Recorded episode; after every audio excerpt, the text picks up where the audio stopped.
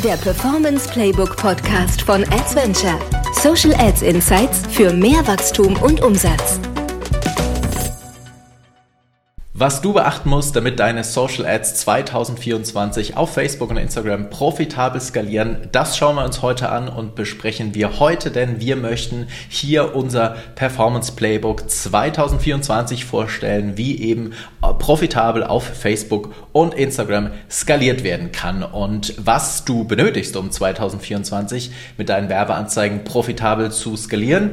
Das sind im Prinzip die richtigen Strategien, der richtige Fokus und die richtigen Systeme dafür. Und wir sagen dazu auch gerne, du solltest weniger im Werbekonto und mehr am Werbekonto arbeiten. Und natürlich wird 2024 auch das Thema AI eine extrem große Rolle spielen ähm, und dich dabei unterstützen oder es sollte dich dabei unterstützen, um mit deinen Kampagnen schlussendlich dann erfolgreich zu sein. Und unserer Ansicht nach ähm, ist es mit dem Thema AI so, dass AI dir helfen wird, also dich enablen wird, bessere Ergebnisse zu liefern, aber du das natürlich auch nutzen solltest, also sinnvoll in deine Systeme und in deine Prozesse integrieren sollte, solltest.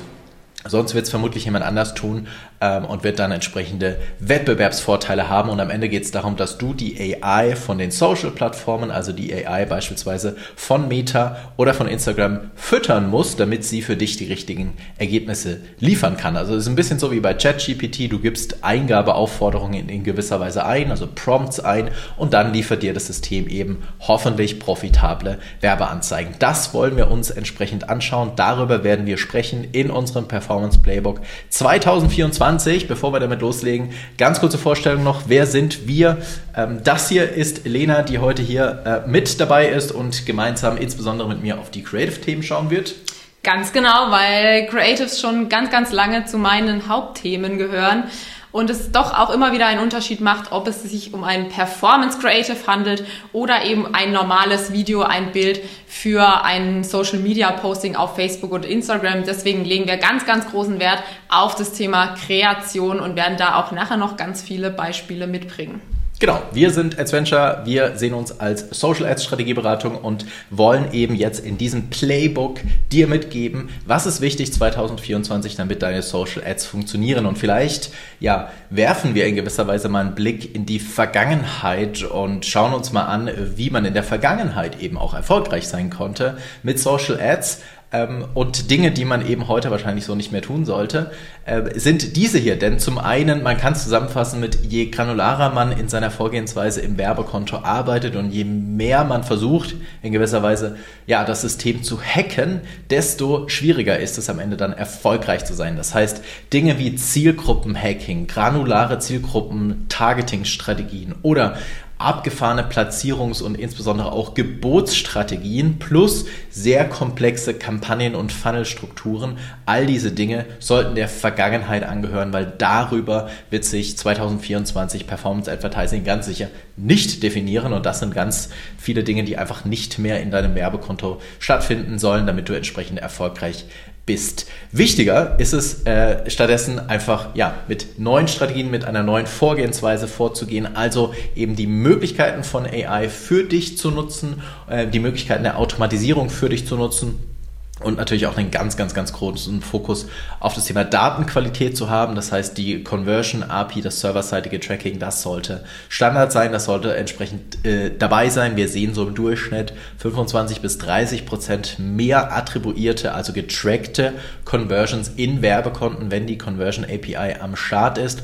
Und dann der ganz große Block, alles was mit der Strategie zu tun hat, alles was mit Creatives zu tun hat, alles was mit Testing-Strategien zu tun hat. Das ist ein ganz, ganz, ganz großer Block und der wird 2024 entsprechend ähm, genauso wie 2023 eine immens, immens große Rolle spielen. Und ja, wenn wir über das Thema AI sprechen, ähm, und über das Thema Effizienz sprechen, dann ist es aber am Ende auch sehr, sehr wichtig, dass wir darüber sprechen, dass wir bei den richtigen Dingen effizient sind. Und es gab da mal, vielleicht kennt das die ein oder der andere noch aus dem Studium vielleicht, es gab da so einen Management-Guru, Peter Trucker, der hat gesagt, es gibt nichts Sinnloseres, ähm, äh, als etwas zu tun mit großer Effizienz, was man gar nicht tun sollte. Das heißt, Effizienz alleine ist irgendwie auch nicht die Antwort, sondern natürlich die Effizienz bei den richtigen Dingen. Das ist der Fokus und darauf ja, sollte am Ende der Fokus auch gelegt werden. Und wenn der gute Herr Pareto mit seiner 80-20-Regel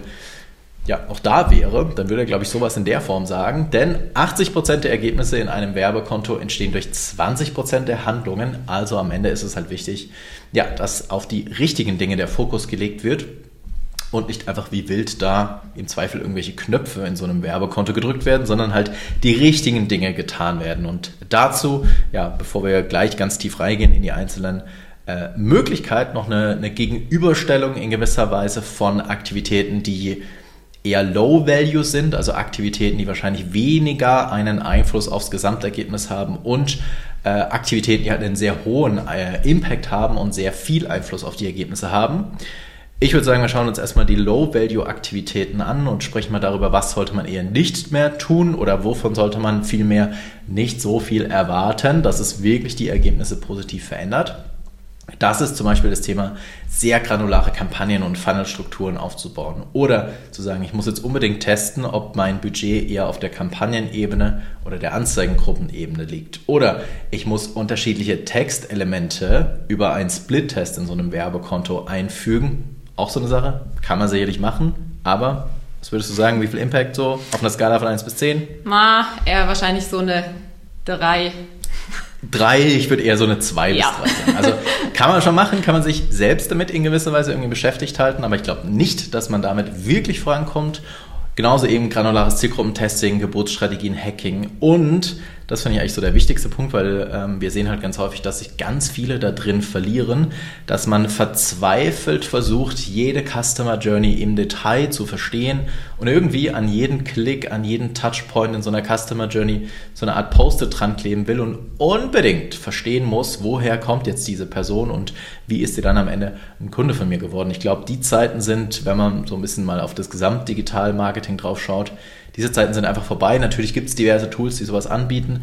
Ähm, ich glaube aber, wenn man sich zu äh, äh, tief damit beschäftigt, dass es äh, ein Rabbit Hole, in das man immer tiefer reingeht und es wird immer dunkler, statt dass es heller wird. Man stellt sich einfach die falschen Fragen und man verschiebt den Fokus auf die falschen Dinge. Das heißt, einen holistischen, sinnvollen Blick auf die Daten zu haben, ist wichtig. Es ist aber eher kontraproduktiv, wenn man überattribuiert in gewisser Weise, weil man dann Stunden über Stunden über Stunden in irgendwelchen Reportings und Dashboards verbringt. Und ich glaube nicht, dass wir, wenn wir das getan haben oder wenn wir das tun, jemals uns wirklich, wirklich weiterentwickelt haben, wenn ich ganz ehrlich bin. Wichtig, glaube ich, ist schon, dass man versteht, was sind Neukunden, was sind Bestandskunden. Ich glaube, das sollte man verstehen, aber dass man als jeden einzelnen Klick irgendwie verstehen muss, führt zu keiner sinnvollen Antwort. Auf der anderen Seite die High-Value-Aktivitäten und äh, ja, da steigen wir dann noch gleich ein. Push-Marketing, Fit optimieren, extremst wichtig. Ähm, neue Testing-Strategien ausarbeiten, neue Wertversprechen, also neue Botschaften, die in den Werbeanzeigen transportiert werden, ausarbeiten. Sinnvoll den Account zu konsolidieren, also weniger komplex aufzubauen, weniger Kampagnen und eben an der richtigen Stelle zusammenführen die Kampagnen, auch extrem ähm, wichtig und ähm, bewegt die Dinge sinnvoll in die richtige Richtung.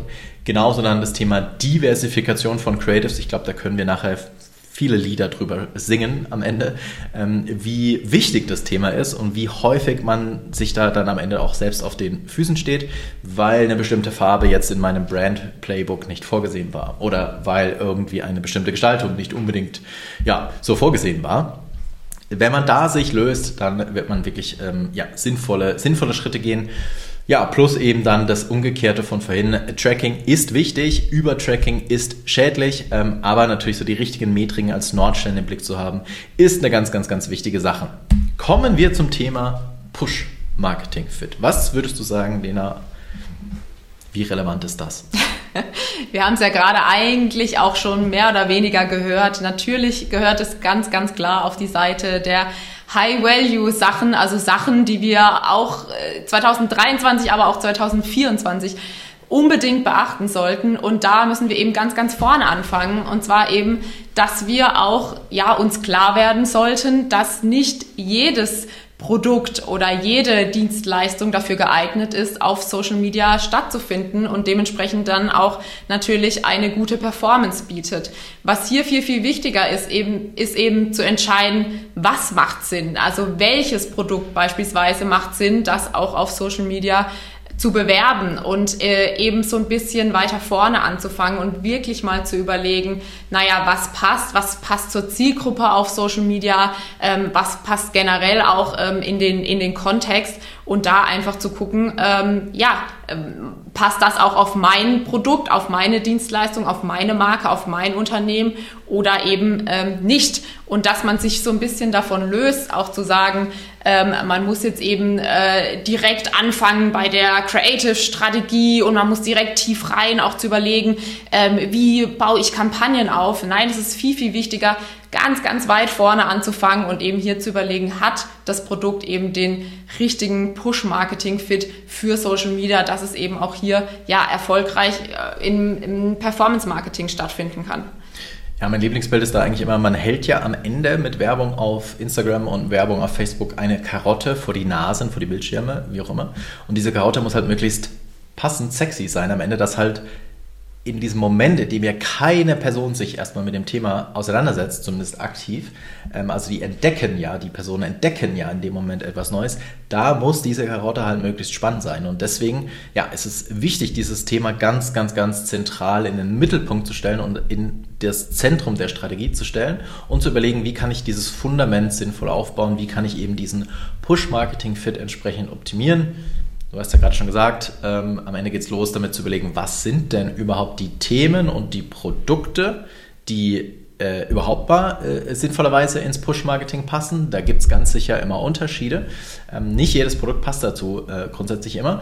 Plus, und ich glaube, das ist dann ähm, natürlich auch eine ganz wichtige Sache, es muss auch finanziell Sinn ergeben. Das heißt, ich muss mir anschauen, äh, kann ich halbwegs überhaupt hier profitabel werden mit meinem Produkt, wenn das Produkt irgendwie 9,99 Euro kostet wahrscheinlich sehr unwahrscheinlich, dass das funktioniert. Also, dass man damit am Ende profitabel wird, unlikely, würde ich, würde ich nicht erwarten.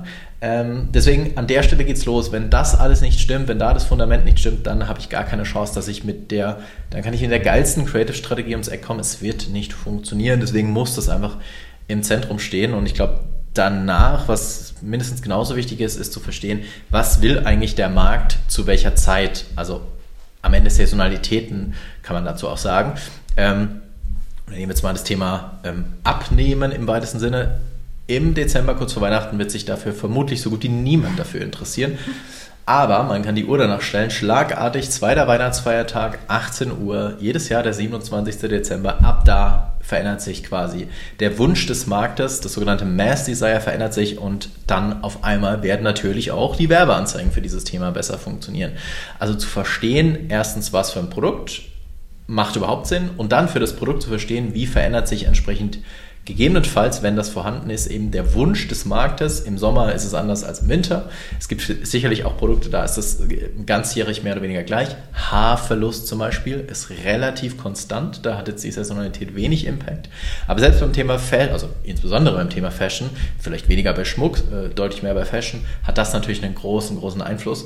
Ähm, und davon abgeleitet muss ich dann meine Strategie ähm, aufbauen. Danach ja. kommt dann Wertversprechen. Ähm. Es ist immer wieder faszinierend, ähm, wie äh, Saisonalität äh, tatsächlich welch großen Einfluss das ganze Thema auf, ähm, auf Werbeanzeigen hat und dass es von vielen auch ja oftmals so ein bisschen unterschätzt wird und äh, man aber merkt, okay, wenn man irgendwie mit der Saisonalität geht und da eben den Nerv der Zeit trifft, welch großen Einfluss das auch auf die Performance und generell eben auch auf die, auf die Werbeanzeigen hat. Ja, ich glaube, am Ende kann man nur eine Welle reiten, wenn sie da ist. Und was man zum Beispiel tun kann, ist sich mal die Google-Trends anzuschauen, um zu erkennen, wann startet denn etwas. Ähm, also wann beginnt jetzt wirklich die Suche nach, ich möchte abnehmen zum Beispiel. Und da wird man äh, eben entsprechend erkennen, wann das ist und auf diese Welle dann draufspringen und, und aufzusetzen, ist eigentlich schon mal der allerwichtigste Hebel für eine Gesamteffizienz aufs Gesamtjahr betrachtet, weil ich kann halt, ich kann halt nicht gegen den Markt arbeiten. Also ein Wunsch am Markt ist da oder halt nicht. Mhm. Und wir können mit und den Social Ads zwar viel erreichen, aber wenn wir es effizient und performancegetrieben machen wollen, dann können wir dem Markt keinen Wunsch diktieren, sondern wir müssen einfach annehmen, was da ist. Und da ein Wertversprechen, dazu kommen wir ja gleich nochmal, welche Möglichkeiten es da gibt. Ähm, werden mit, mit Lena gleich nochmal im Detail drüber sprechen. Also am Ende die Botschaft, die konkrete Botschaft rauszuarbeiten. Ähm, worum geht's? Was für einen Nutzen oder für einen Vorteil ergibt sich durch das Produkt? Und danach dann mindestens genauso wichtig das Thema Offergestaltung. Auch dazu gleich nochmal mehr. Wie kann man da sinnvoll vorgehen? Wie kann man sinnvollere, sinnvolle Offers aufbauen, also Angebotsstrukturen ähm, aufbauen, die dann eben im Gesamten auch nochmal den Push-Marketing-Fit deutlich, deutlich erhöhen. Dazu gleich nochmal zu den einzelnen Details sozusagen mehr. Aber wir wollten an der Stelle einfach nochmal hervorheben, wie wichtig, wie strategisch wichtig dieser Punkt ist. Und wenn es da scheitert, dann kann nichts anderes am Ende funktionieren. Und ähm, ich möchte nochmal dazu aufgreifen, äh, ich hatte vorhin gesagt, dass man am Ende in gewisser Weise die AI der Social-Plattformen füttert. Und wenn ich die AI halt mit der falschen Strategie, mit der falschen Grundstrategie fütter, dann kann es ja nicht funktionieren. Deswegen ist das halt einfach extremst wichtig. Und was man sich zum Beispiel anschauen sollte, ist äh, die Frage, das lässt sich aus äh, Daten herauslesen, sofern die entsprechend bei dir, bei euch vorhanden sind, welche Produkte haben eigentlich die höchste First-Order-Ratio? Das klingt jetzt erstmal unfassbar kompliziert. Am Ende heißt das nichts anderes als, welche Produkte werden denn häufig von neuen Kunden gekauft und welche Produkte werden eher von Bestandskunden gekauft. Das kann man aus diversen CRM oder aus äh, diversen ähm, äh, Business Intelligence Systemen rausziehen, um zu erkennen, schau mal, die Kunden kaufen eher das Produkt oder das Produkt. Ähm, wir werden jetzt auch im Laufe ähm, dessen, was wir vorstellen, ein Case immer wieder aufgreifen. Das ist Bataillon Bellet. Äh, Disclaimer dazu, wir sind zu kleinen Teilen an dieser Firma beteiligt. Aus dem Grund können wir da entsprechend auch mehr Insights teilen. Und bei Bataillon Bellet können wir sehr, sehr, sehr deutlich erkennen, dass eine schwarze Strumpfhose mit großem, großem, großem Abstand die, ähm, den höchsten Anteil der First-Time Buyers sozusagen beinhaltet. Also die meisten Neukunden, und das liegt ja irgendwie auch auf der Hand, kaufen eine schwarze Strumpfhose, weil sie einfach massentauglich ist. Ist, glaube ich, im Fashion-Bereich sowieso so ein Ding. Ähm, schwarz, ne?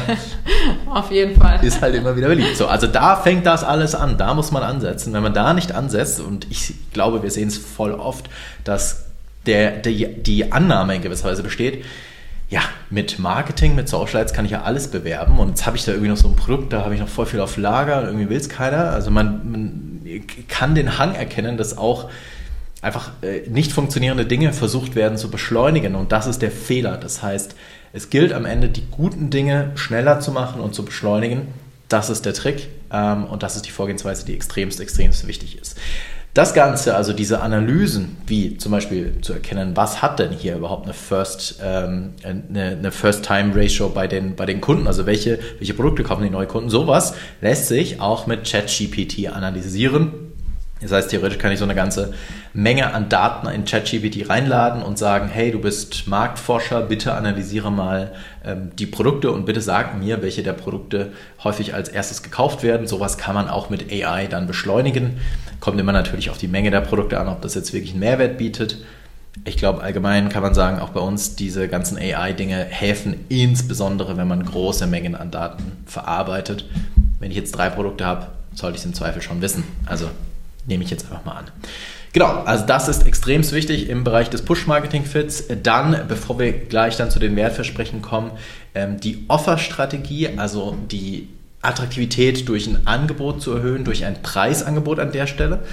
Ähm, auch das ist extremst, extremst wichtig. Und der Klassiker natürlich, einfach weil es einfach ist, wären prozentuale Rabatte.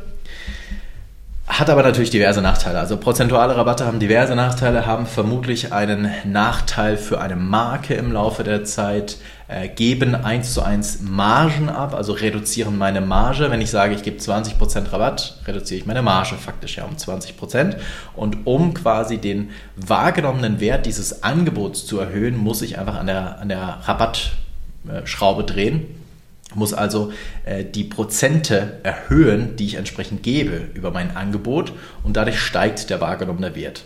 Das ist grundsätzlich das Ziel von äh, diesen Offers, dass der wahrgenommene Wert, den ich als Kunde da sehe, gesteigert wird. Das ist das Ziel. Nur wie gesagt, das Problem bei prozentualen Rabatten ist, dass der wahrgenommene Wert nur mit der Höhe der Prozente steigt. Und ich glaube indiskutabel, dass 50 Prozent ein höherer wahrgenommener Wert für alle Menschen ist als 20 Prozent, als 15 Prozent, als 10 Prozent. So. Und das kann halt die Abwärtsspirale äh, im Laufe der Zeit bedeuten.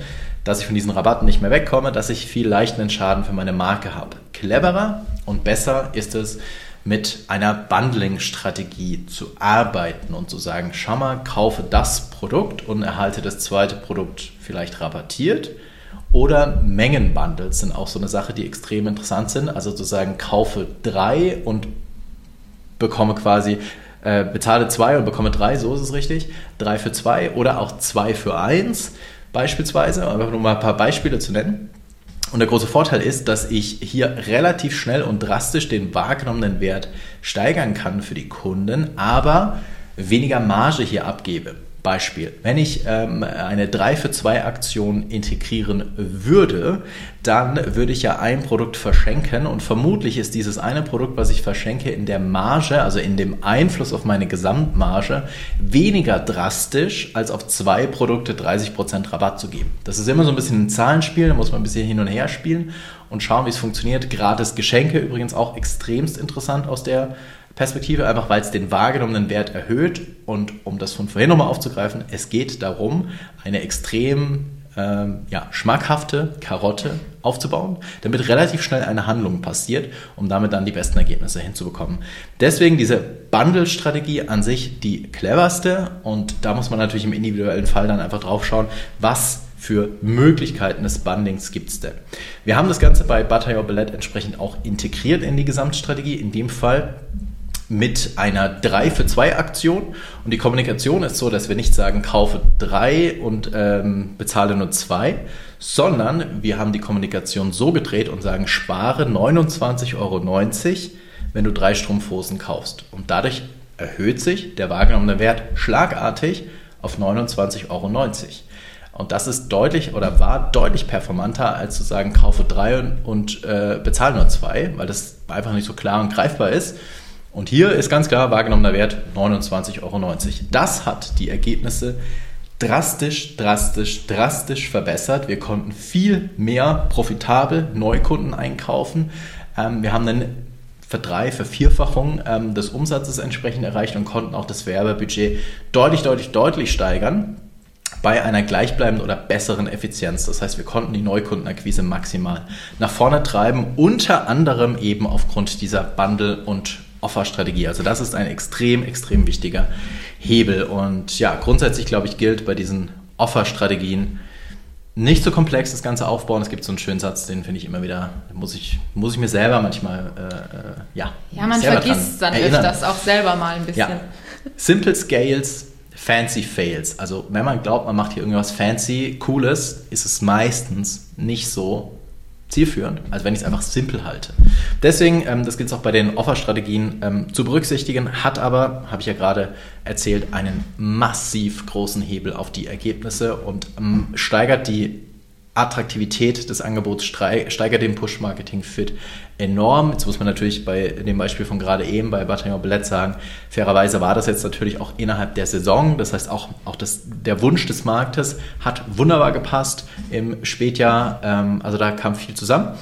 War aber einfach nur ein Beispiel dafür, wie wichtig das Thema Push-Marketing-Fit für die Ergebnisse ist und dass man eben an der Stelle ansetzen muss. Weiterer Teil von Push Marketing Fit ist ja eins deiner liebsten Themen, würde ich sagen. Positionierung. Auf jeden Fall, auf jeden Fall. Positionierung und Differenzierung.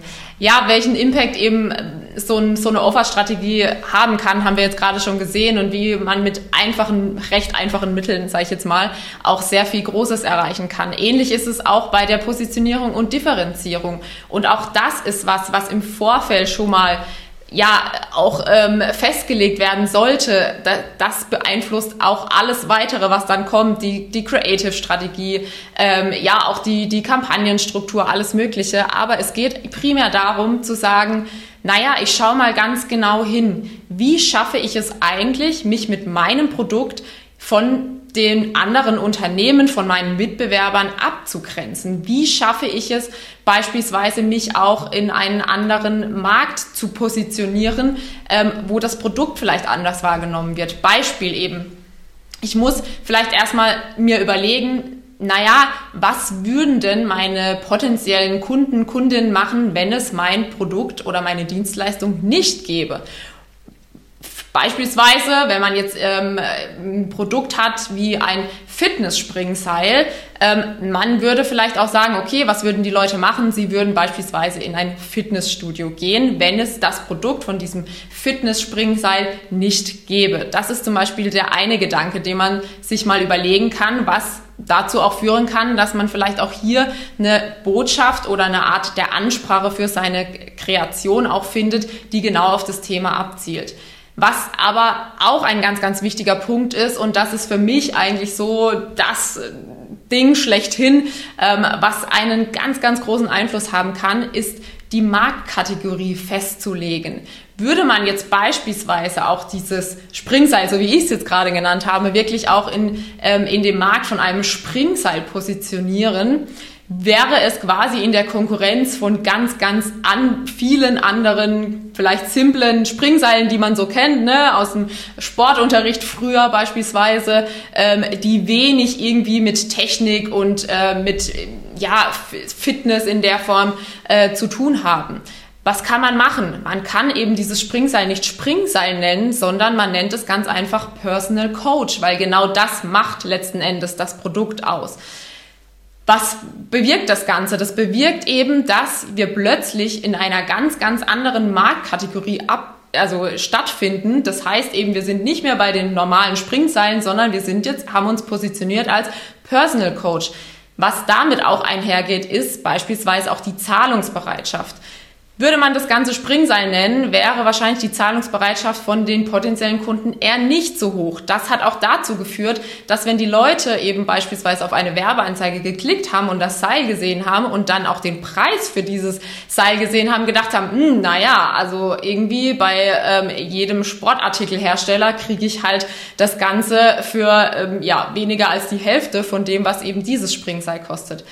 Positioniert man das Ganze als Personal Coach, hat man plötzlich eine ganz, ganz andere Zahlungsbereitschaft, weil es ja eben auch viel, viel mehr beinhaltet. Es ist quasi sozusagen eigentlich eine Person, die mir an die Seite gestellt wird. Also ich kann viel, viel, viel, viel, viel mehr machen und die Zahlungsbereitschaft ist dadurch viel höher. Also das wirklich einfach nur das Naming, die Benennung von einem Pro Produkt und dementsprechend auch da, wo man es eben im Markt hin positioniert, kann so, so viel Einfluss eben auf die ganze weitere Performance auch in den Kampagnen haben. Und natürlich sollte ich mir überlegen, das ist immer das, was eigentlich am einfachsten ist, das weiß jeder, was sind eigentlich so die USPs, was sind eigentlich wirklich die, die Merkmale von mir, aber auch da wirklich reinzugehen, zu sagen, was sind denn wirklich meine USPs? Also was hebt mich denn wirklich von der Konkurrenz ab? Oder ist es nicht vielleicht was, was bei jedem anderen Konkurrenzprodukt oder Konkurrenzunternehmen eventuell auch als USP wahrgenommen wird? Also hier wirklich mal reinzugehen, zu sagen, naja, was können andere wirklich nicht von sich behaupten? Was kann wirklich nur ähm, ich als Produkt oder ich eben als Marke hier ja, gewährleisten. Und das hat einen, einfach einen enormen Impact oder Einfluss darauf, wie ihr euch entsprechend auch ähm, ja nach außen, wie die Außenwahrnehmung auch bei den Leuten stattfinden kann. Und ja, dass man hier mit ganz, ganz kleinen Stellschrauben, kleinen Wörtern, die man vielleicht verändert oder kleinen, ja, Botschaften, die man hier äh, rausentwickeln kann, welchen enormen Einfluss das dann wiederum auf die Kampagnen haben kann. Also deswegen hier ganz, ganz wichtig, Positionierung, Differenzierung und das eben möglichst zu Beginn, damit man hinten raus eben nicht die, die Probleme hat, dass eben eine Botschaft oder eine äh, Adressierung an die potenziellen Kunden dann plötzlich nicht funktioniert.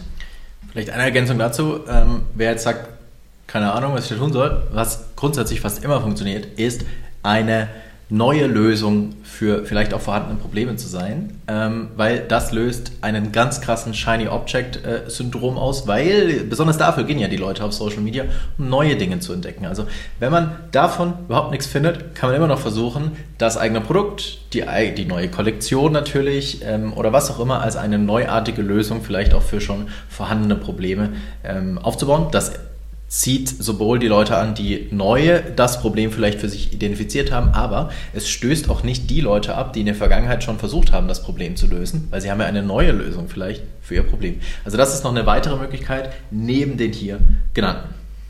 Genau. Dann das Beispiel muss auf jeden Fall du vorstellen, weil es ist eigentlich dein mein Lieblingsbeispiel. Lieblingsbeispiel. Absolutes Lieblingsbeispiel, Geschichte aus dem Baumarkt. Äh, Samstagvormittag mit meiner Tochter im Baumarkt. Äh, das ist die Geschichte dazu. Und ähm, ich weiß gar nicht, was wir kaufen wollten. Ich glaube, irgendwas für den Garten. Und äh, irgendwas mit dem Rasen wollte ich tatsächlich auch kaufen. Und entdeckte dann etwas, was mich nachhaltig so sehr beeindruckt hat, dass ich es direkt abfotografiert habe. Denn ich habe entdeckt, dass es einen Dünger, einen Rasenlangzeitdünger gibt. Für Rasen, soweit okay. Aber diesen Rasenlangzeitdünger gibt es für Rasen, bei denen ein Mähroboter im Einsatz ist. Das fand ich aus Marketing-Sicht so unfassbar geil, weil am Ende faktisch natürlich vermutlich eins zu eins derselbe Dünger da drin ist. Aber ich, ich habe keinen Rasenmäherroboter, ich fand es trotzdem interessant, weil davon ganz sicher jeder abgeholt wird, der zu Hause so einen Rasenmäherroboter hat und seinen Hasen, Rasen als das heilige Gut betrachtet. 100% fühlen sich die Leute davon einfach nochmal besser abgeholt und es ist anders positioniert als der Dünger, der einfach nur irgendwie unten in der Ecke liegt, sondern da ist ein schöner Rasenmäherroboter drauf und es ist die perfekte Lösung für mich, wenn ich theoretisch einen Rasenmäherroboter hätte, wäre das die perfekte Lösung. Das fand ich einfach so ein exemplarisch geiles Beispiel. Der Rasen-Langzeitdünger für Mähroboter. Finde ich einfach ja, finde ich genial. Find ich genial. Wenn ich das Fall. jetzt noch bundeln würde, ja. ja dann wäre es natürlich noch, noch interessanter. Aber ja, geil. Ja, und auch das, ähm, da kann man auch so eine kleine Unterscheidung machen zwischen ja, Produkten oder Sachen, die bewusst ein Problem lösen, wie beispielsweise eben der Langzeitdünger ähm, für Mähroboter, der löst natürlich das Problem, dass vielleicht der Rasen nicht ganz so super aussieht ähm, und man den Rasen gerne ein bisschen schöner hätte. Aber nicht jedes Produkt oder nicht jedes Unternehmen fällt genau in diese Kategorie. Nicht alles löst immer ein Problem. Ähm, so ehrlich muss man natürlich auch sein. Aber es gibt natürlich auch die Möglichkeit, ähm, indem man sagt, naja, ich möchte eine gewiss, ein gewisses Bedürfnis Bedürfnis bei meinen potenziellen Kunden aufzeigen oder eine gewisse Begehrlichkeit auch auslösen. Das ist eigentlich auch das, was Social Media auch ausmacht. Wir haben es vorher auch gesagt, ähm, naja, die Leute sind nicht auf Social Media unterwegs, um irgendwie was zu kaufen, sondern sie wollen irgendwie inspiriert werden. Ähm, und genau da setzt beispielsweise auch das Thema Influencer-Marketing an, dass man durch Influencer versucht, ja, eine Begehrlichkeit auszulösen, Bedürfnis zu schaffen von den potenziellen Kunden. Und auch das kann man eben, indem man beispielsweise in, in der Botschaft, in, in, auf der Webseite, da hat einen gewissen Hype um Produkte kreiert, indem man beispielsweise auch sagt, Influencer XY liebt dieses Produkt oder ähm, auch bewusst ähm, Personen einsetzt, also Kundenstimmen, Kundenbeispiele auf die Webseite packt, Kundenvideos, wie sie das Produkt ähm, oder eben die, ähm, die Sache auch nutzen. Also hier so gewisse ja, Begehrlichkeit, Hype kreieren rund um das Produkt kann eben sehr, sehr gut funktionieren bei allen Produkten oder Sachen, die jetzt kein bewusstes Problem lösen, wo man sich vielleicht auch so ein bisschen schwer tut oder ein bisschen schwieriger ist, das ganze Thema greifbarer zu machen. Wo positioniere ich mich denn eigentlich hier ähm, und was kann ich denn eben hier auch äh, ja, an, an Wording oder an, an Botschaften herausarbeiten? Bringt uns perfekt zum nächsten Thema, nämlich Testing von Botschaften und Scaling von Botschaften. Ähm, vielleicht ein Satz dazu und dann übergebe ich äh, gerne an dich. Ähm, wenn man sich anschaut, wo dieses ganze Performance Advertising auf Social herkommt, dann war das schon immer basierend auf Testing. Und in der Vergangenheit war das ganz häufig so, dass man da sehr, sehr, sehr granulare Testings vornehmen konnte. Aber aufgrund der Tatsache, dass die ähm, Genauigkeit von Daten, die Menge von Daten sich einfach verändert, aufgrund der Tatsache, dass AI, die am Ende entscheidet, wer welche Botschaft sieht, und das betrifft sowohl organische Inhalte auf allen Social-Plattformen, aber auch Werbeanzeigen, aufgrund dieser Tatsache macht es äh, Sinn, dass man einfach nicht mehr zu tief in die Granularität vielleicht beim Testing reingeht.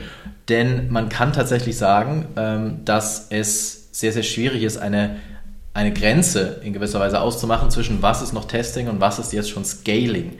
Das verschwimmt extrem mittlerweile. Ähm, aus dem Grund ist es sehr schwer zu differenzieren, also wie lange geht jetzt ein Test und ab wann ist ein Test kein Test mehr, sondern ab wann wird hier skaliert. Ähm, natürlich macht es Sinn, dann in die Skalierungsphase nur reinzugehen, wenn ich etwas gefunden habe, was auch funktioniert, eine Botschaft. Aber es ist extrem schwer, da eine Grenze zu ziehen. Aber ich glaube, wir können beide sagen, es ist keine Chance, keine Chance, dass man 2024 skalieren kann, was ja am Ende bedeutet, mehr Reichweite einzukaufen, ohne dass man Botschaften ausarbeitet. Ich glaube, das ist relativ eindeutig. Ja. Das heißt, das Gesamtplaybook für 2024 und vermutlich auch in der Zukunft dreht sich ausschließlich um Content. Und da natürlich auch um Botschaften. So, Ja, genau. Also es geht einfach im Prinzip nicht mehr darum zu sagen, na ja, ich teste jetzt eben mal unterschiedliche ähm, Zielgruppen oder teste jetzt mal unterschiedliche Kampagnen ähm, und äh, halte mich damit Sachen auf, die einfach gar nicht so relevant sind, sondern es geht wirklich darum, Botschaften zu testen. Also wirklich herauszufinden, wie spreche ich meine Zielgruppe an, wie fühlt sich meine Zielgruppe oder meine potenzielle Zielgruppe denn am besten angesprochen, also worauf reagiert sie? Und da möglichst auch ja divers auch zu testen und wirklich mal herauszuarbeiten, ähm, wie muss so eine Botschaft aussehen. Eben ist es vielleicht auch eher, äh, muss ich vielleicht ein Problem adressieren? Ist es ähm, löst mein Produkt oder meine Dienstleistung ein gewisses Problem? Oder geht es eher darum, so ein bisschen eben diese Begehrlichkeit zu zu wecken oder geht es erstmal äh, im, im obersten Schritt darum, erstmal überhaupt für meine Marke oder für mein Unternehmen mich mich zu positionieren und erstmal auf mich aufmerksam zu machen. Also hier gibt es ganz, ganz viele verschiedene Möglichkeiten, die man eben nutzen kann, um ja eine, eine Botschaft auch ähm, zu differenzieren. Und genau darum geht es auch, wenn wir um das Thema Testing eben sprechen. Also viel mehr darauf zu schauen, ähm, wie testen wir, was testen wir und das eben dann ähm, sinnvoll in eine Kampagnenstruktur reingebracht, dass man eben sagt, okay, ich habe jetzt nicht hier Kampagne 1, 2, 3, 4, 5, 6, sondern ich habe eben Botschaft 1, 2, 3 oder ich habe vielleicht auch, wenn ich sehr, sehr viel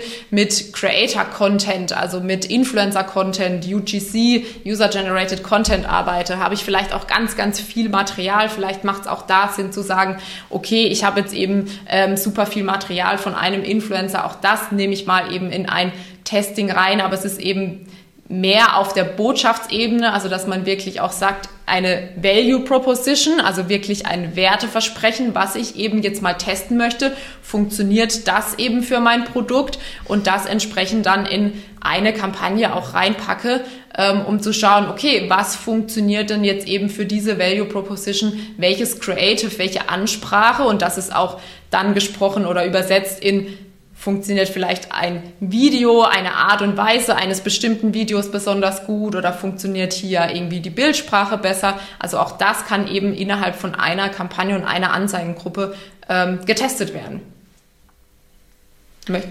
Du überlegst, du möchtest nur noch was ergänzen. Ja, ich, ähm, ich glaube, die, die äh, Botschaft, die jetzt auch noch ähm, vielleicht mitkommen sollte, ist, ähm, wie granular mache ich denn mein Testing dann in so einem Werbekonto?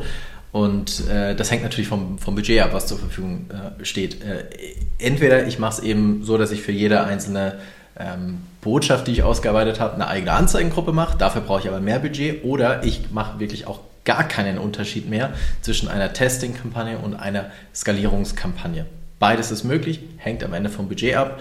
Ähm, ich denke, die Reise geht mehr und mehr dahin, dass man das immer weniger differenzieren wird und sagen wird, das ist jetzt eine Testing-Phase, das ist eine Skalierungsphase ich glaube, das Allerwichtigste ist, ähm, ja, dass das Playbook ausschließlich und nur darauf basieren kann, fast ausschließlich darauf basieren kann und das aber halt eben abgeleitet sein muss vom Push-Marketing-Fit. Also wenn ich kein Push-Marketing-Fit habe, darf falsche Entscheidungen treffen in meiner Gesamtstrategie, dann hilft mir das halt am Ende auch nichts mehr.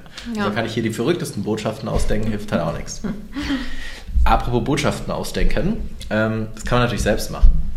Oder man, Oder man nutzt ein bisschen die Roboter. Man fragt die Roboter, man fragt die AI, weil genau das ist natürlich auch was, was ja nicht, nicht immer ganz so leicht ist, auch zu sagen, naja, eben, was ist jetzt die richtige Botschaft? Wir sprechen gerade super viel davon, ja, ihr müsst die richtige Botschaft finden, ihr müsst die Leute eben mit unterschiedlichen Botschaften erreichen. Aber so easy ist es nicht immer, auch im, im Alltag dann eben konkret auch Botschaften zu finden. Und ähm, deswegen gibt's auch hier die Möglichkeit, nicht mal nicht mit ChatGPT, ähm, was ja eigentlich Vorreiter in ähm, Sachen AI und, äh, und KI ist, sondern es gibt ein anderes Plugin, ähm, was man eben nutzen kann. Export Review ähm, heißt das Ganze in, was macht das Ganze oder was kann dieses Tool? Das Tool kann ähm, ja Bewertungen auf diversen Bewertungsplattformen, beispielsweise Amazon, aber auch auf anderen Bewertungsplattformen, äh, Inhalte oder auch eben Bewertungen runterladen.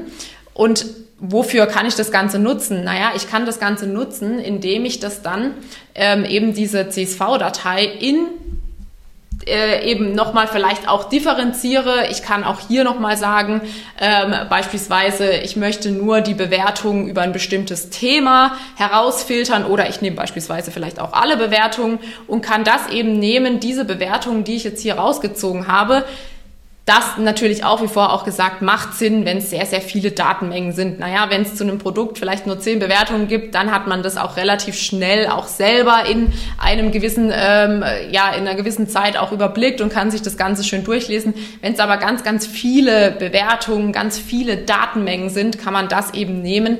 Ähm, und diese Datei kann man dann wiederum eben bei ChatGPT hochladen. Also hier kommt natürlich ChatGPT wieder ins Spiel, die Verknüpfung und kann sagen, hier hast du eben die Datei, hier findest du Kundenbewertungen eben über ein bestimmtes Thema. Du bist Marketer und analysierst alle Kundenbewertungen und auf Basis der Erkenntnisse möchtest du später eben Value Propositions, also Botschaften, Werteversprechen für Werbeanzeigen entwickeln.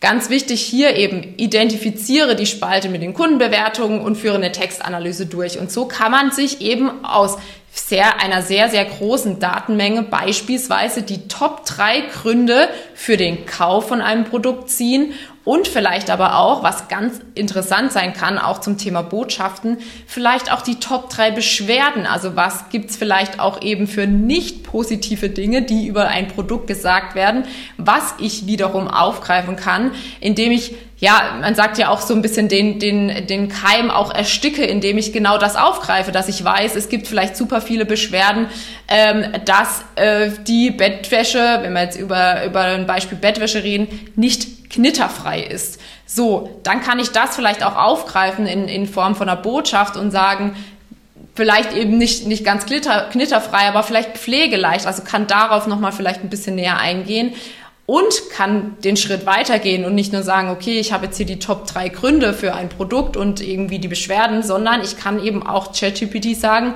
erarbeite mir daraus e-, eben mal ein Value Proposition Canvas, also auch ein, ein beliebtes, ähm, ja nicht, nicht Tool, aber eine be äh, beliebte Maßnahme, die es eben gibt, um Werbebotschaften oder generell Botschaften herauszufiltern. Aber auch das muss ich nicht händisch machen. Ähm, ich, kann den, ich kann die KI fragen, ich kann die AI fragen, die mir dann innerhalb von wenigen Sekunden genau das liefert. Die liefert mir ein schön ausgefülltes Value Proposition Canvas und ich kann daraus eben ganz, ganz viele verschiedene Möglichkeiten für Botschaften ziehen, die ich eben nutzen kann, um diese wiederum eben auf eine statische Bildanzeige zu packen oder in Form von einem Video zu verarbeiten. Also habe hier eben die Möglichkeit, mithilfe von der KI äh, und mithilfe von Daten, Kundenbewertungen, die extrem wichtig und relevant sind, weil die natürlich auch ähm, ja einen gewissen ähm, gewisse Weise vorgeben, was, was hier eben auch stattfinden kann in Form von Botschaften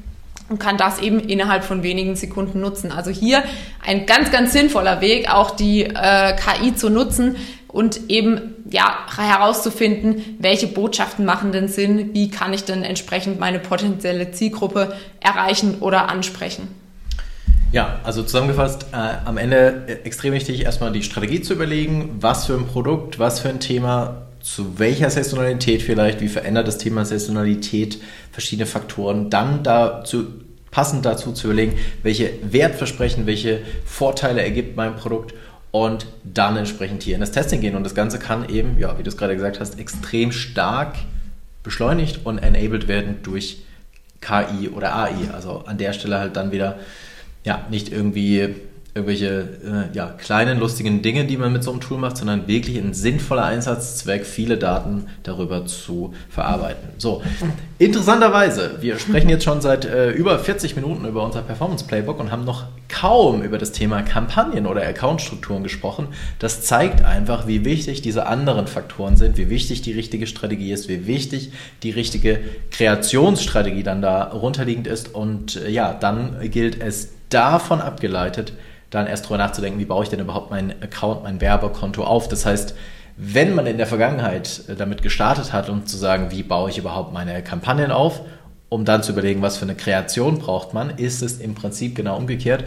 Was ist die Kreation? Wie kann ich die Kreation abbilden? Und dann erstelle, erstelle ich erstmal überhaupt eine Account- oder eine Kampagnenstruktur. Und grundsätzlich gilt bei äh, ja, Kampagnenstrukturen, So, auch hier wieder Simple Scales, Fancy Fails, also ähm, äh, am besten so einfach und so eindimensional, wenn man so möchte, äh, wie möglich aufzubauen bei Performance-Kampagnen und eben an der richtigen Stelle zu konsolidieren, ähm, was per se erstmal einfach ist. Also zu konsolidieren ist ja erstmal einfach, ich werfe einfach alles in einen Topf. Aber es kommt halt am Ende dann schon auch darauf an, dass man an der richtigen Stelle konsolidiert, also die richtigen Dinge miteinander kombiniert. Auch das hängt sehr stark dann wiederum am Thema Push-Marketing Fit zusammen. Ähm, Beispiel, wenn ich jetzt äh, in meiner Push-Marketing Fit Strategie mich eher auf günstigere Produkte fokussiere, aber das Ganze dann in einer Kampagnenstruktur auch mit sehr teuren Produkten kombiniere, dann ist es sehr wahrscheinlich, dass die teureren Produkte gar keine Ausspielung bekommen, weil das System immer darauf ausspielt, eben die günstigsten Ergebnisse zu generieren, zumindest in den meisten Fällen, in den meisten Geburtsstrategien. Das heißt, es hängt schon an verschiedenen Fragen, ähm, deswegen ist es nicht ganz so einfach, wie zu sagen, mach einfach eine Kampagne und gut ist. Ähm, aber trotz allem ist das natürlich der Trend. Auch 2024 wird das nicht aufhören. Ich glaube, wir sagen schon viele, viele Jahre, dass äh, ja, äh, Targeting in gewisser Weise immer weiter verschwindet und Targeting in gewisser Weise auch fast schon tot ist. Und es hat eben ja immer krassere Dimensionen angenommen und ein Instrument ähm, jetzt seitens Meta, seitens Facebook, Instagram, was insbesondere eben für Performance Advertising im E-Commerce unfassbar relevant ist und am Ende ja nur noch fast übertrieben gesagt nur noch einen Knopf dargestellt, sind die sogenannten Advantage plus Shopping Kampagnen. Die gehören in jedem Fall in den Kampagnenmix mit rein und am Ende ja, führen die ganz viele verschiedene Einzelmaßnahmen unter ein Dach. Und das ist dann wirklich so, dass man eine Kampagne hat für alles und interessanterweise eben auch eine Kampagne für eine Neukundenansprache und für eine Bestandskundenansprache hat an der Stelle. Das wiederum bringt mich zum Punkt, es macht gar keinen Sinn, dass man versucht, mit so einem verrückten Post-it, äh, äh, mit so einer verrückten Post-it-Logik an jeden Klick irgendwie eine, ein Post-it dran zu hängen und zu verstehen, was war das jetzt für ein Kunde, wo kommt er her, das macht gar keinen Sinn, weil ich kann es gar nicht mehr sehen und ich muss mich ab 2024 und auch in Zukunft damit äh, ja, abfinden, dass ich es gar nicht mehr so im Detail messen kann. Ähm, es ist eine Blackbox und äh, es wird auch immer mehr eine Blackbox. Aber diese Blackbox funktioniert halt einfach und ich muss es annehmen, ich muss es akzeptieren und ich muss in meiner Gesamtstrategie den Fokus halt verschieben. Wenn wir uns jetzt mal so einen Account anschauen, dann kann man das für Performance-Kampagnen ja, relativ weit runterbrechen. Im Prinzip sind es drei, vielleicht sogar nur zwei Kampagnen oder Kampagnenarten, die man braucht. Zum einen im E-Commerce ähm, ja, muss mit dabei sein, muss getestet werden.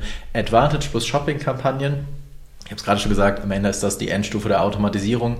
Ähm, da gibt es nicht allzu viel mehr, was ich da einstellen kann. Ein bisschen, ähm, welche Länder das sind, in denen ich werbe. Ein bisschen natürlich auch, ähm, welche, welche Zielgruppen ich ein- oder ausschließen möchte. Sowas geht schon noch, aber arg viel ist es dann auch gar nicht mehr.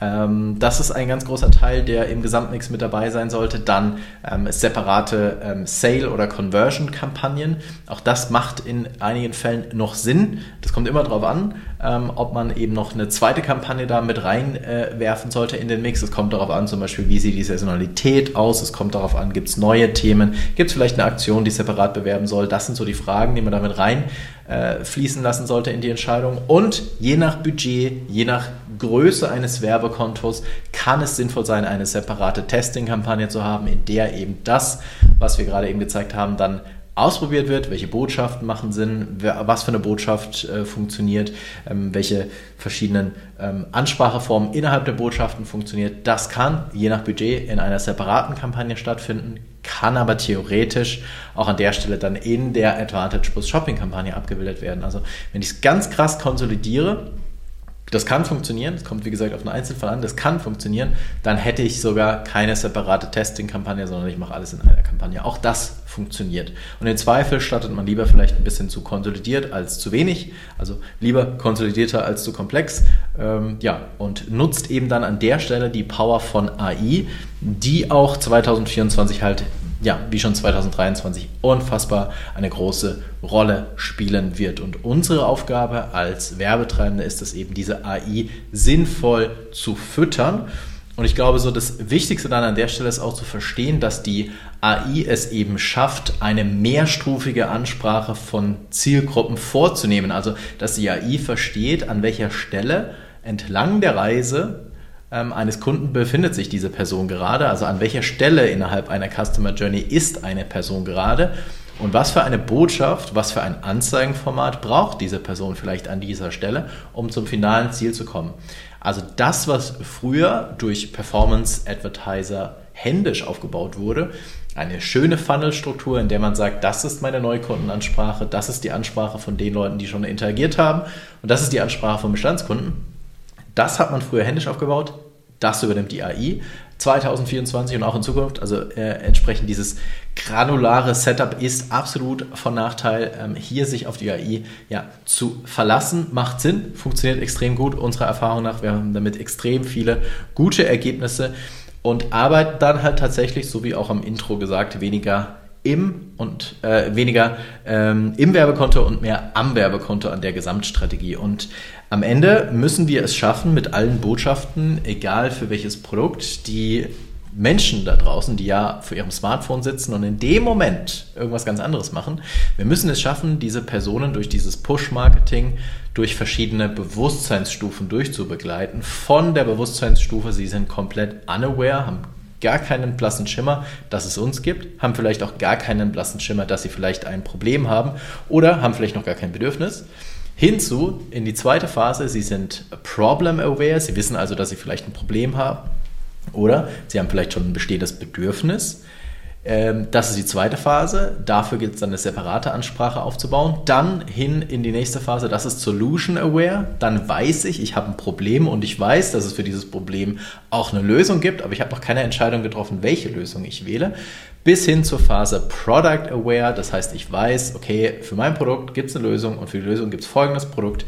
Das ist sozusagen das Ziel, was wir kommunikativ in so einem Werbekonto aufbauen müssen. Und am Ende steuert halt eben die AI dann, welche Botschaft an welcher Stelle für jede individuelle Person am meisten Sinn ergibt. Das Problem allerdings, wenn man das dann sich im Werbekonto anschaut, ist die Art und Weise, wie das Werbekonto eine Zuweisung von Ergebnissen vornimmt die Attribution, ähm, um es mal kurz in, äh, für, für Pros sozusagen auszudrücken, das Attributionsfenster ist hier tatsächlich ein Problem oder die Art und Weise, wie attribuiert wird, das Attributionsmodell, um ganz genau zu sein.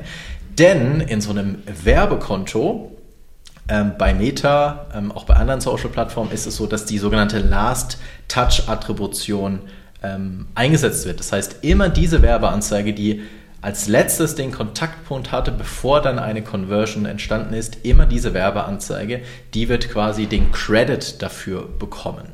So, und das ist ein Problem, weil damit äh, verstehen wir sozusagen nicht und können im Werbekonto alleine sozusagen nicht direkt erkennen, was sind eigentlich die Werbeanzeigen, die in den ersten Phasen am sinnvollsten sind, wenn man eben als Kunde, und das ergibt ja auch Sinn, durch diese verschiedenen Phasen durchläuft und dann erst in der letzten Phase auf eine Anzeige draufklickt, dann erkennen wir nicht, was hat davor sozusagen noch einen Einfluss darauf gehabt. Und das Problem, was sich daraus ergibt, und ich glaube, das kennen wir auch zugute, ist, dass man, wenn man in so einem Werbekonto eine Optimierung vornimmt, Gängige Praxis ist dann, sich einfach anzuschauen, welche Werbeanzeigen haben die meisten Ausgaben und eben nicht die effizientesten Ergebnisse. Da sieht man da vielleicht eine Werbeanzeige, die hat irgendwie, keine Ahnung, 1000 äh, Euro Ausgaben, aber ist halt nicht am effizientesten, hat vielleicht nicht die günstigsten Kosten pro Conversion, äh, also Kosten pro Kauf oder hat vielleicht nicht den höchsten Return on Ad Spend.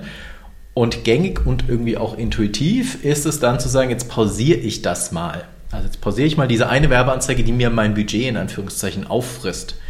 Das Problem ist allerdings, dass ich mir dadurch dann sehr häufig und sehr wahrscheinlich die Werbeanzeigen wegpausiere, die eben besonders dieses Heavy Lifting vorgenommen haben, also neue Kunden angesprochen haben, weil aus dem Grund hat das System eben diese Werbeanzeige auch so stark ausgespielt. Ich schätze mal, ähm, so gut wie jeder kennt das Phänomen, dass man halt eine Werbeanzeige sieht mit vielen Ausgaben und nicht mit den günstigsten Ergebnissen. Und man kann sehr stark davon ausgehen, dass das eben die Anzeigen, die Botschaften sind, auf die sehr wahrscheinlich viele neue Kunden reagieren. Und deswegen ist der Punkt, wenn man da jetzt reingeht und sagt, ich pausiere jetzt hier in einer gewissen Micro-Optimization Werbeanzeigen, die mit den meisten Ausgaben sind, aber nicht am effizientesten sind, dann hat das wenn man es holistisch betrachtet, einen sehr, sehr, sehr großen Nachteil. Und auch im Laufe der Zeit wird man das immer wieder spüren. Man wird in so eine Art Treibsandsituation reinkommen und wird immer wieder fragen, warum ist jetzt vielleicht in ein paar Tagen Verzögerung, warum ist die Gesamtperformance so schlecht? Wo sind denn meine Umsätze hin? Und warum sinkt meine Neukundenquote? Und wenn all das passiert, dann ist es wahrscheinlich aufgrund der Tatsache, dass die Werbeanzeigen wegpausiert wurden, die eben das Heavy Lifting machen. Und ja, unser liebstes Bild dafür, um das zu beschreiben, wie das abläuft in so einem Werbekonto, ist das Bild einer Fußballmannschaft. Denn am Ende ist in einer Fußballmannschaft gibt es eben halt einen Sturm, es gibt ein Mittelfeld, es gibt eine Defensive und im Zweifel ist es so, dass der Sturm die meisten Tore schießt, aber das kann er halt auch nur tun, wenn er ein starkes Mittelfeld und auch eine Defensive hat. Sonst kann der Sturm ja auch wahrscheinlich zumindest nicht langfristig viele Tore schießen. Und so ähnlich ist das Bild, oder das ist ein schönes Bild, wie man sich eben die Attribution im Werbeanzeigenmanager veranschaulichen kann. Es gibt ganz häufig Werbeanzeigen, die sind das Mittelfeld. Die rennen von Sturm in Defensive, von Defensive wieder äh, ins Mittelfeld und wieder in Sturm. Das heißt, die legen die meisten Kilometer zurück, übertragen, die sprechen die meisten Neukunden an. Aber die schießen vielleicht, die halten nicht am Ende immer ihr Fuß davor und schießen dann das Tor, kriegen also den Credit. Das machen eben dann häufig äh, andere Werbeanzeigen. Und wenn wir jetzt aber reingehen würden und sagen würden, wir nehmen jetzt hier das Mittelfeld vom Spielfeld runter, weil es ja augenscheinlich nicht die höchste Effizienz hat, also nicht die meisten Tore schießt, dann ist es schlecht für das Gesamtteam weil dann eben, und das erkennt man nicht immer sofort und auch nicht ausschließlich im Werbeanzeigenmanager, insbesondere negative Effekte für Neukundenquoten entstehen. Deswegen am Ende gilt es, die Creative-Strategie immer zu denken wie ein Gesamtteam und immer das Gesamtteam gemeinsam gilt es zu bewerten und nicht einzelne Spieler unter sich. Also nicht irgendwie so eine einzelne Note für die Spieler vergeben und die dann vom Spielfeld nehmen. Das hat negative Effekte auf die Gesamtergebnisse und führt halt zu so einer Art Treibsandeffekt. Deswegen da aufpassen und ja, die Creatives immer als Gesamtteam sozusagen betrachten und als Gesamtteam aufstellen und diversifizieren. Ganz genau, weil es kommt eben auch darauf an, nicht zu sagen, okay, ähm, ich mache jetzt vielleicht, weil dieses gerade jetzt ein super Trendthema ist, ich mache jetzt beispielsweise nur noch diese Kurzformvideos, ähm, weil ich merke, auf Social Media, also auf Instagram und auf Facebook sehe ich fast ausschließlich nur noch solche Videos und könnte jetzt sagen, okay, darauf fokussiere ich mich jetzt, sondern eben es macht sehr, sehr viel Sinn, sich da breiter aufzustellen, diverser aufzustellen, weil wir Menschen auch alle unterschiedlich sind und wir Menschen reagieren auch alle auf unterschiedliche Sachen. Manche sind eben videoaffiner, manche sind aber bildaffiner, manche fühlen sich von, ähm, von User-Generated Content mehr angesprochen, manche finden aber eher High-Quality-Content viel, viel besser. Also wir sind ganz, ganz unterschiedlich und das sollte man eben auch ähm, in seiner Creative-Strategie auch widerspiegeln, dass man eben sagt, ähm, ich versuche mich hier so divers wie möglich aufzustellen und äh, versuche auch eben so unterschiedliche Personen ähm, oder Personengruppen auch abzuholen wie möglich. Und ähm, auch das ist natürlich ähm, auch was, was man eben mit Hilfe von AI auch wiederum ähm, nutzen kann. Beziehungsweise das Ziel sollte auch sein, dass es eben für jedes Produkt beziehungsweise für jedes Thema, was wir vorher auch gesehen haben, ähm, mit Hilfe von AI eben dynamisierte Funnels erstellen kann. Und äh, wie ich gerade auch eben schon erzählt hatte, ist es eben ganz, ganz wichtig, ähm, hier wirklich divers zu denken und zu denken, ähm, wie kann ich möglichst eben sehr, sehr viele Leute, also sehr viele potenzielle Zielgruppen abholen und das eben in Form von unterschiedlichen Creatives, von Bildern, von Videos, ähm, von äh, auch in Form von Videos gibt es ganz, ganz viele unterschiedliche Gestaltungsmöglichkeiten, aber auch eben, in, wenn wir über Bilder sprechen, auch Bilder Haben eine enorm große Wirkung eben auf Social Media. Und auch hier kann ich eben überlegen, ist es jetzt eben ein Kundenbild beispielsweise, ist es jetzt aber eben eher ein, ähm, ein eher High-Quality-Bildformat, ist es vielleicht beispielsweise einfach nur ein simples Produktbild. Auch das kann sehr, sehr gut auf Social Media auch funktionieren. Und eben hier sollte man eben schauen, dass man sich möglichst breit aufstellt und eben hier auch ähm, ja, eine Diversifikation von unterschiedlichen Bildformaten, unterschiedlichen Videoformaten in seine Gesamtstrategie einbaut und so eben, äh, was wir vorher auch gesagt haben, auch so die, dem System, also der AI letzten Endes, also dem, dem Werbeanzeigenmanager auch die Möglichkeit geben kann, auch unterschiedliche Zielgruppen zu erreichen und eben hier unterschiedliche Botschaften auch ähm, ja, zu, zu platzieren. Und auch das haben wir eben auch wieder an unserem Beispiel oder an unserem Case von Bataillon äh, Ballett gemacht. Auch jetzt gerade ein sehr, sehr aktuelles Thema ähm, in Form von dem Singles Day. Auch hier haben wir einfach darauf geachtet, dass es unterschiedliche Ansprachen und Formate zu einem Thema gibt. Das ganz große Überthema war eben das Thema Singles Day und wie sich jeder denken kann, natürlich hier das ganz, ganz große Thema Rabatt getrieben. Natürlich sollte hier ein Rabatt kommuniziert werden, aber auch das kann ich eben über ganz unterschiedliche Möglichkeiten machen. Es gab Videos, es gab User-Generated Content-Videos, es gab aber auch statische Werbeanzeigen und hier eben versucht, über unterschiedliche Formate und unterschiedliche Gestaltungen, Ansprachen, versucht diese Rabattkommunikation, was ja eigentlich ein Thema ist, ähm, es soll darum gehen, dass die Leute das kaufen mit dem Rabatt, eben auch hier geschafft, über verschiedene Art und Weisen der Gestaltung, ja, möglichst verschiedene Zielgruppen auch abzuholen. Und das hat sehr, sehr gut funktioniert. Und entsprechend war beispielsweise auch ein Singles Day stärker als ähm, eine Black Week, ähm, weil man eben auch hier versucht hat, ja, schon früher eben die Leute eben genau an das Thema irgendwie ranzuholen und eben geschafft hat, durch diese Diversifikation auch hier, ähm, ja, sehr, sehr gute Ergebnisse zu erzielen.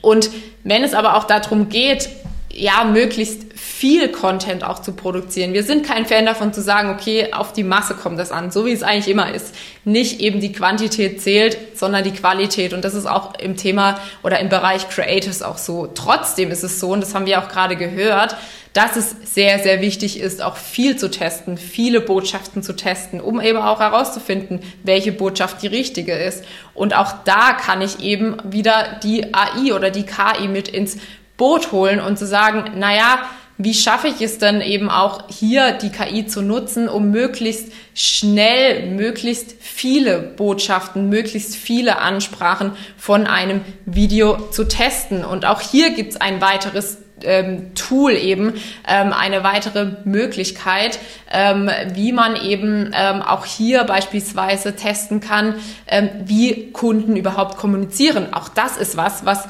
viele so ein bisschen außer Acht lassen, sondern man, wir kennen es selber, ich glaube, mir geht's jeden Tag, ich bin irgendwann so in meinem in meiner Bubble gefangen, dass ich genau weiß, okay, wie kommuniziere ich, wie möchte ich kommunizieren.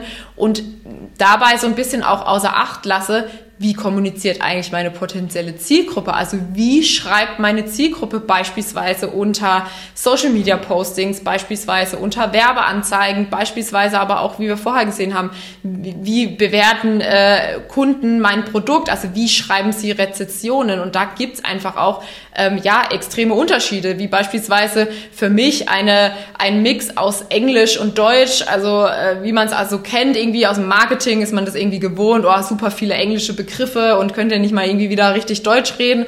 Ähm, da ist es irgendwie so etabliert und da spricht man irgendwie in der Branche auch so. Das heißt aber nicht, dass eben ähm, das auch für die Zielgruppe äh, auch äh, eben funktioniert.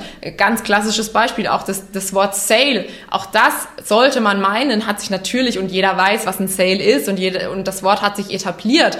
Aber vielleicht eben ist die Zielgruppe, springt die Zielgruppe viel, viel mehr auf ein Wort an, was Rabatt heißt, was Angebot heißt, weil es eben für die Zielgruppe einfach greifbarer ist. Und deswegen ist es auch hier eben wichtig zu überlegen, wie kommuniziert eigentlich meine Zielgruppe. Und auch hier kann man die AI fragen, beispielsweise, indem man eben äh, auch hier wieder Kundenstimmen herunterlädt, eben auch hier Kundenstimmen in eine, in eine Tabelle packt, in eine CSV-Datei packt und das wiederum eben dann auch wieder bei ChatGPT hochlädt. Auch hier wieder sind wir in dem äh, Bereich viele Daten möglichst schnell analysieren und wir können ChatGPT auch hier als eine Eingabe, also ein, als ein Prompt eben sagen, eben hier ist eine Kunden, äh, eine Datei eben mit Kundenbewertungen zu einem bestimmten Produkt und eben ähm, führe eine tiefergehende Textanalyse durch und du bist eben Marketer und, und analysierst die Kundenbewertungen und deren Tone of Voice und deren Schreibstil. Und was uns ChatGPT beispielsweise hier eben rausspuckt, ist eben, dass es unterschiedliche Schreibstile innerhalb dieser ganz vielen Bewertungen gibt. Und es gibt zum einen beispielsweise eben kam hier jetzt bei einem Kundenbeispiel raus, ähm, ja, die, die Zielgruppe kommuniziert wie die klare Clara. Auch irgendwie ganz witzig, ähm, wie äh, ChatGPT das hier ähm, ja, äh, verpackt. Oder eben auch, es gibt auch einen Schreibstil, der eher spricht wie die erzählende Emma. Und wenn ich das weiß, kann ich auch das nutzen und sage, guck mal, ich habe hier vielleicht schon irgendwie einen Text und das ist ganz egal, ob das jetzt ein Skript beispielsweise für ein Video ist, das kann aber auch ein Text auf der Webseite, auf der Landingpage sein oder aber auch eben ein Text, den man als Werbeanzeige verwendet und sagt, okay, ähm, ändere mir diesen Text bitte doch einmal ab ähm, in Form von der klaren Clara oder in Form von der erzählenden Emma und ich habe hier eben ganz schnell äh, auf diese Weise auch geschafft, ähm, ja, dass ich vielleicht ein bisschen mehr, tendenziell mehr wie die Zielgruppe auch kommuniziere, weil ich eben weiß, dass die Zielgruppe auf diese Art und Weise spricht und löse mich so ein bisschen von meiner eigenen Sichtweise, dass ich denke, ich, naja, ich muss so kommunizieren, wie ich das gerne hätte oder wie ich gerne auch mein Produkt oder meine, äh, mein Unternehmen positionieren möchte, sondern es ist ja viel, viel wichtiger darauf zu achten, wie kommuniziert eigentlich, wie kommunizieren die Leute da draußen, wie kommuniziert eben meine potenzielle Zielgruppe, weil ich sie durch das richtige, durch die richtige Adressierung natürlich auch viel, viel besser abholen kann.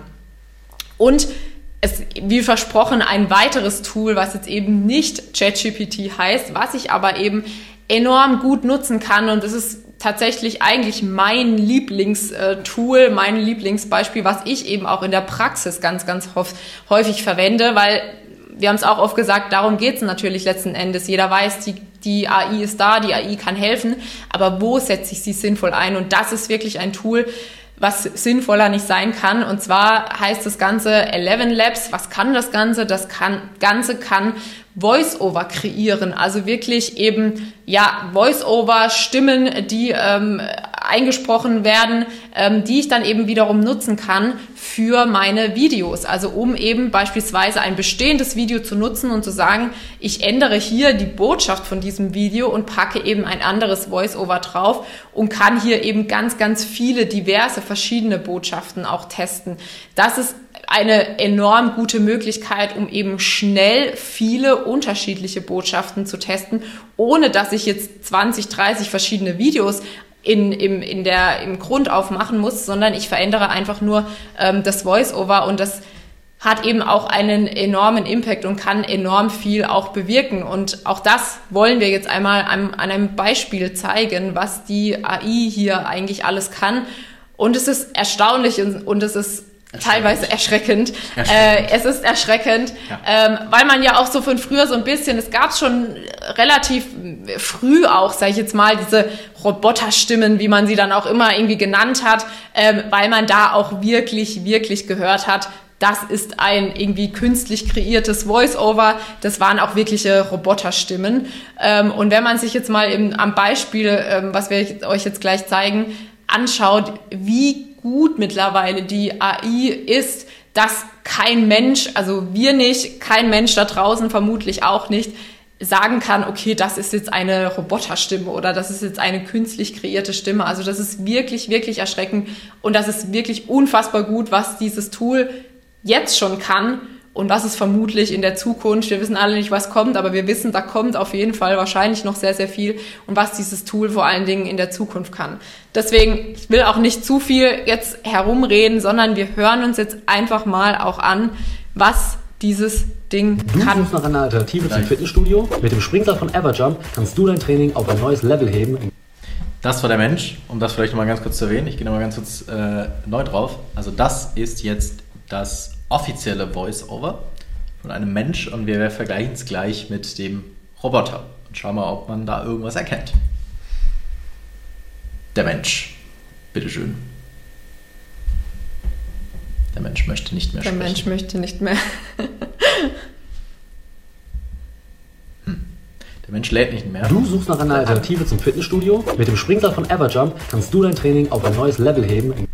Ja, also ich glaube, schwer zu ähm, also schwer äh, zu sagen, das war jetzt irgendwie ein Roboter, das ist eigentlich eindeutig ein Mensch. Jetzt aber die Frage, wie klingt der Roboter? Du suchst nach einer Alternative zum Fitnessstudio? Mit dem Springseil von Everjump kannst du dein Training auf ein neues Level heben. So, jetzt, jetzt finally jetzt. der Roboter. Achtung, bin gespannt, ob das jemand erkennt.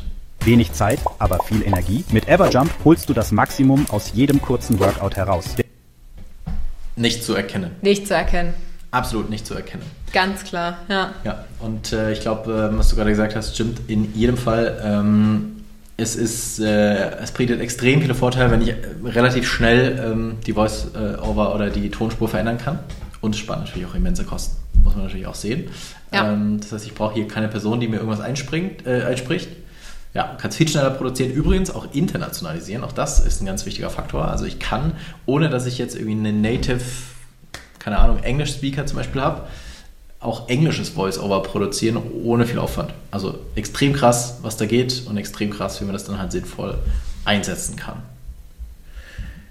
Sinnvoll einsetzen und effizient einsetzen, glaube ich, ist das Stichwort äh, für den letzten Punkt. Genau, weil äh, gerade auch jetzt auch mit dem mit dem Voice-over-Tool, naja, warum geht worum eigentlich? Wir wollen äh, Zeit sparen, so gut es geht. Und jetzt gerade, wenn wir eben auch im Bereich Video unterwegs sind, jeder, der schon mal irgendwie ein, äh, eine Werbeanzeige in Form von einem Video gemacht hat, weiß, wie aufwendig das ganze Ding ist. Es sieht immer nur so simpel aus, gerade diese Kurzform-Videos eben auf äh, Instagram und auf Facebook oder auch beispielsweise auf einer TikTok-Plattform, die machen einfach ähm, den Eindruck, als wären das so simple Videos. Naja, kann ja jeder mal schnell machen.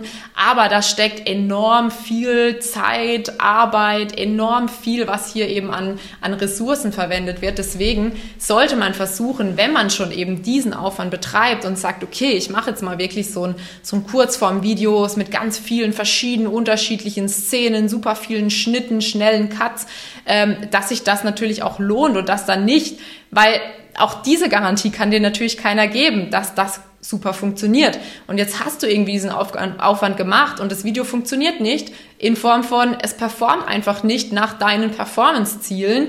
Ähm, dann legst du das Ganze wieder ad acta und hast aber super viel Zeit, vielleicht auch vermutlich Geld investiert ähm, und es hat sich einfach nicht gelohnt. Und das wäre viel, viel zu schade, wenn man eben das äh, ja nicht nutzen würde. Und da gibt es eben auch eine Möglichkeit, wie man sagen kann, naja, ich kann vielleicht ein Video, was vielleicht noch nicht super gut funktioniert oder vielleicht aber auch andersrum, ich kann auch ein Video, was sehr, sehr gut funktioniert, also was mein absoluter Top-Performer ist, trotzdem nochmal nutzen und zu sagen, naja, ich kann aber auch aus diesem Video, wenn ich eh schon weiß, dass es vielleicht sehr, sehr gut funktioniert, nochmal weitere Variationen eben erschaffen oder kreieren, indem ich sogenannte Normbrecher einsetze. Was sind Normbrecher? Ähm, auch das funktioniert natürlich einfacher, wenn man das irgendwie sieht, aber ganz kurz eigentlich erklärt, Normbrecher sind eigentlich Elemente oder sind ähm, Sachen, die man bewusst einsetzt, um, wie der Name schon sagt, natürlich die Norm zu brechen. Also alles, was bei uns im Gehirn dazu führt, dass irgendwas eben nicht harmonisch aussieht, nicht eben ähm, ja bei uns eben ins Gehirn gerade so überfließen kann, sondern ich brauche eine gewisse ähm, ja, kognitive Fähigkeit. Also ich muss irgendwie mein Gehirn anstrengen, um das Ganze zu verarbeiten. Wiederum runtergebrochen, was kann das Ganze zum Beispiel sein? Das kann zum Beispiel sein, wir sind alle gewohnt, dass eben diese Kurzformvideos ähm, oder eben ähm, die, die ähm, Story-Formate, dass das alles eben schön auf das Format angepasst ist. Das haben wir alle irgendwie gelernt im, im Performance-Marketing. Es ist immer besser, eben ähm, die, die Videos und aber auch die Bilder eben auf das richtige Format von der Plattform anzupassen. Also beispielsweise jetzt eben in Form von Stories eben ein 9 zu 16 Format zu wählen, also ein ähm, äh, vertikales Format Format, wo ich eben weiß, das ist alles schön optimiert.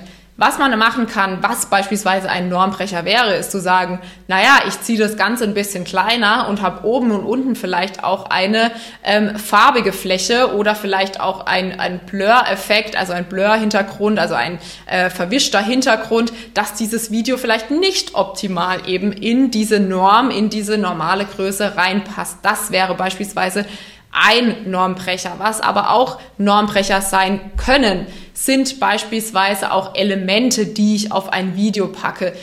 Und wichtig wiederum, Normbrecher funktionieren am besten oder eigentlich sollten sie primär innerhalb von den ersten paar Sekunden stattfinden. Das heißt, hier passiert genau das, dass die Leute hier entscheiden, ob sie ein Video gut interessant, relevant finden. Das passiert innerhalb von den ersten paar Sekunden und auch hier sollten eben diese Normbrecher äh, stattfinden.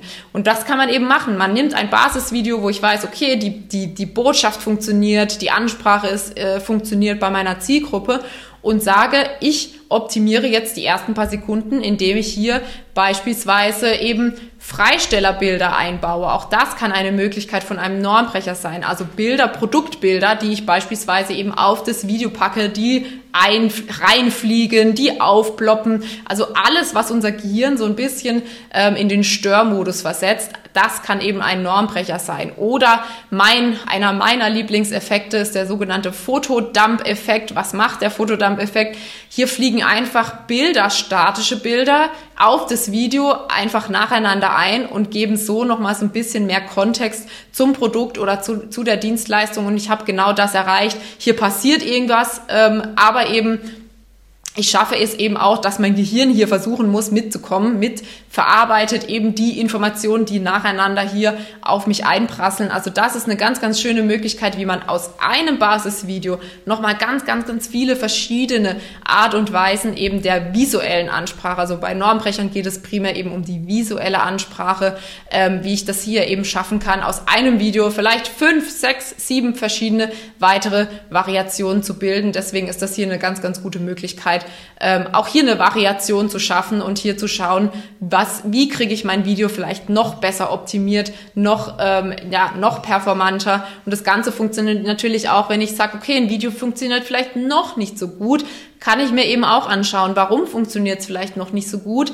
In den meisten Fällen ist es tatsächlich so, dass es eben nicht aufmerksamkeitsstark genug ist, also dass in den ersten paar Sekunden vielleicht noch mal was optimiert werden sollte und auch das kann ich eben mit den sogenannten ja, Normbrechern auch lösen, um eben so nochmal effizienter auch ähm, ja, Produktion auch äh, zu, zu gestalten.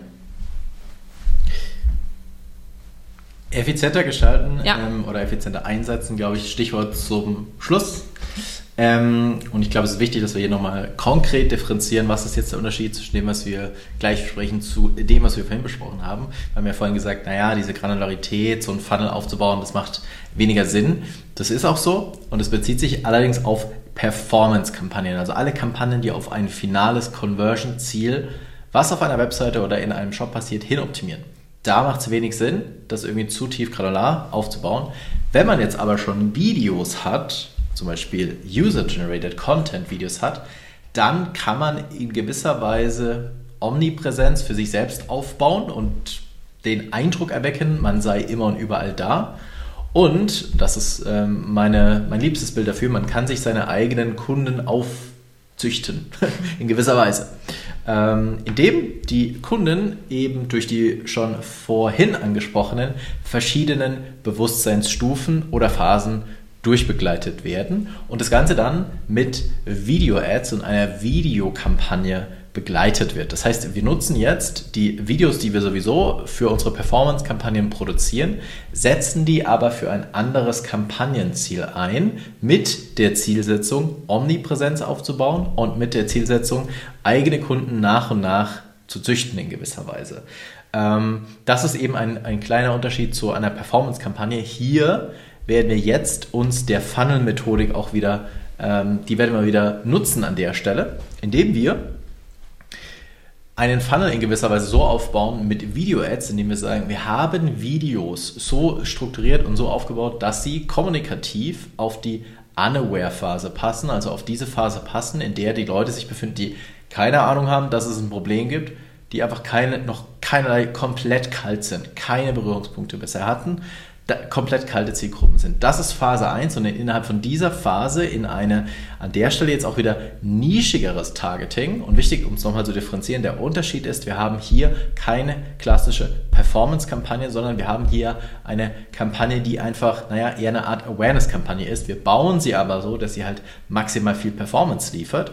Ähm, und äh, in dem Falle nutzen wir eben das Kampagnenziel Videoaufrufe und spielen das ein, zum Beispiel eine interessensbasierte Zielgruppe aus. Oder was wir häufig sehen, was sehr gut funktioniert, sind ähm, einprozentige Lookalike Audience. Das ist so ein bisschen eine Taktik aus einer äh, vergangenen Zeit des Media Buyings. Das war früher so die Go-To-Taktik, um es mal so zu sagen.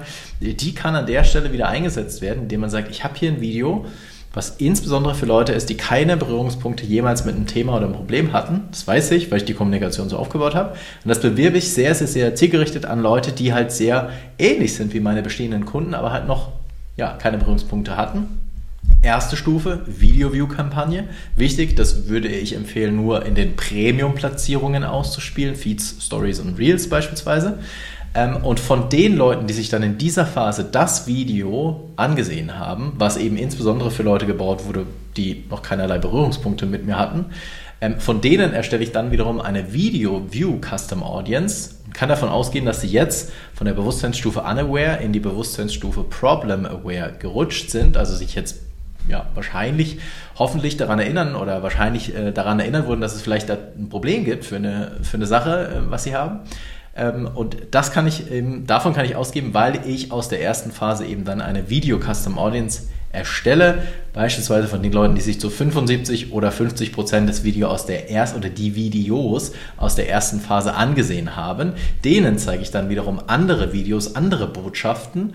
Ähm, ich in gewisser Weise indoktriniere ich, wenn man so will, eine Idee ähm, und in der zweiten Phase ähm, zeige ich ihnen dann eben Videos, die gemacht sind, die direkt das Problem adressieren und sagen, du hast folgendes Problem, hier ist folgende Lösung, mal ganz grob. Das wäre die zweite Phase und von denen erstelle ich wiederum eine Video View Custom Audience, also eine Video View Retargeting Audience und die bespiele ich in einer allerletzten Phase dann nochmal mit Videos, die eben dafür gemacht sind für die Solution Aware Phase, also Leute, die wissen jetzt, dass es äh, dass sie ein Problem haben, die wissen jetzt, dass es für das Problem eine Lösung gibt und wir zeigen ihnen, wir geben ihnen jetzt nochmal Argumente und äh, Überzeugung sozusagen an die Hand, um zu sagen, ja, du bist für mich der richtige Anbieter, um das bei mir vorhandene Problem zu lösen. Das geht natürlich am besten mit irgendwas, was mit Testimonials und Co. zu tun hat, ähm, indem man zufriedene Kunden oder Kundin zeigt, das funktioniert dann extrem gut. Und ähm, ich kann dann eben jemand durch, eine, durch die verschiedenen Phasen durchbegleiten und mir nach und nach immer weitere Kunden sozusagen heranzüchten, wenn man so will. Das funktioniert tatsächlich extrem gut. Parallel zu meinem klassischen Performance-Setup ist eher eine Sache, wo man ein bisschen mehr Budget braucht. Mm, das ist eine Sache, die man tut, wenn man merkt, okay, ähm, die Neukundenquoten sinken zum Beispiel. Das sind alles die Methoden, die man da nutzen kann. Aber hilft halt einfach nochmal, die Effizienz gesamt zu steigern, weil ich ja den Content sowieso schon habe und so aufgebaut habe. Abgeleitet von meiner Push-Marketing-Strategie bis hier runter zu den einzelnen Videos. Das dann nochmal on top im Account mit aufzubauen, macht entsprechend total viel Sinn. Total viel Sinn macht auch bei uns auf der Webseite vorbeizuschauen, denn da gibt es noch mehr Insights und alle Informationen zu einer Zusammenarbeit auf adsventure.de. Und in diesem Sinne, vielen Dank fürs Dabeisein. Vielen Dank fürs Zuhören. Wenn dir diese Folge gefallen hat, dann hinterlasse uns eine Bewertung. Und noch mehr Social Ads Insights und alle Informationen zu einer Zusammenarbeit findest du unter adventure.de.